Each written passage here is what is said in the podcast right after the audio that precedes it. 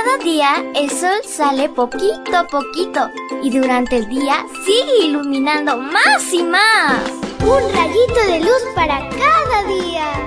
Para recordar los valores con historias que dejarán una huella importante en tu vida.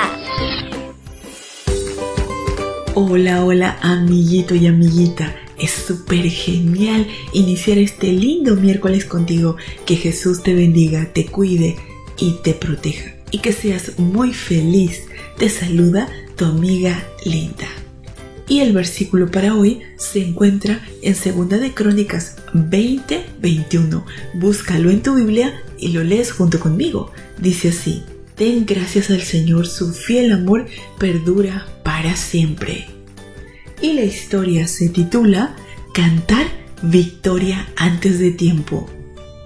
Recuerdo cuando era estudiante y en la hora de educación física en la escuela, el profesor dividía el curso en dos equipos para hacer competencias. Eran emocionantes y sucedió muchas veces que el equipo que un principio iba ganando se ponía a festejar y burlarse de su oponente para después tener que saborear la derrota. Por ello, cuando alguno se ponía a festejar sin haber terminado el partido, el profesor decía, no canten victoria antes de tiempo.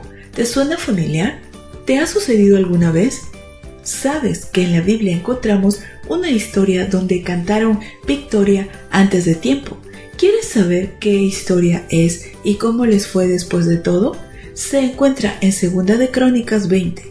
Los moabitas y los amonitas se aliaron, formaron un enorme ejército y le declararon la guerra al rey Josafat quien quedó aterrado cuando le dieron la noticia. Inmediatamente mandó a proclamar ayuno en toda Judá y sus habitantes se reunieron junto al rey en el templo del Señor.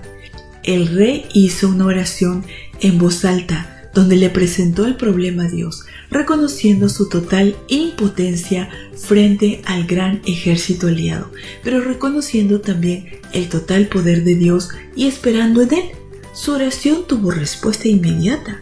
Alguien de la multitud, bajo inspiración divina, dijo lo siguiente. Esto dice el Señor.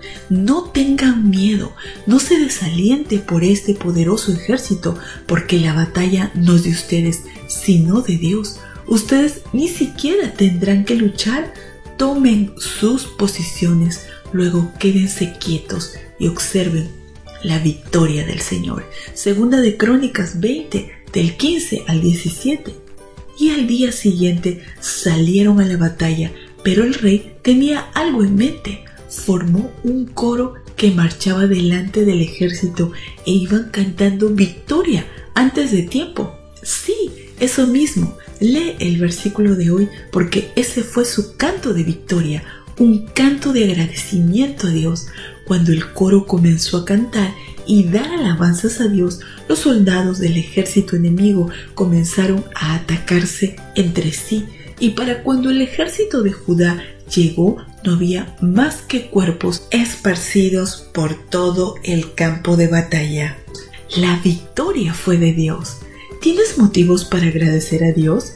¿Quieres agradecerle cantando? Piensa en un himno de agradecimiento y entónalo con fuerza. Querido Jesús, hoy ayúdanos a ser más agradecidos, que cantemos y te alabemos tan fuerte que contagiemos al mundo de tu amor. Amén y amén. Abrazo tototes de oso y nos vemos mañana para escuchar otra linda historia. Hasta luego.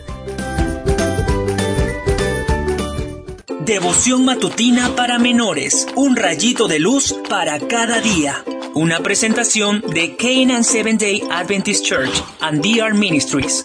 Hasta la próxima.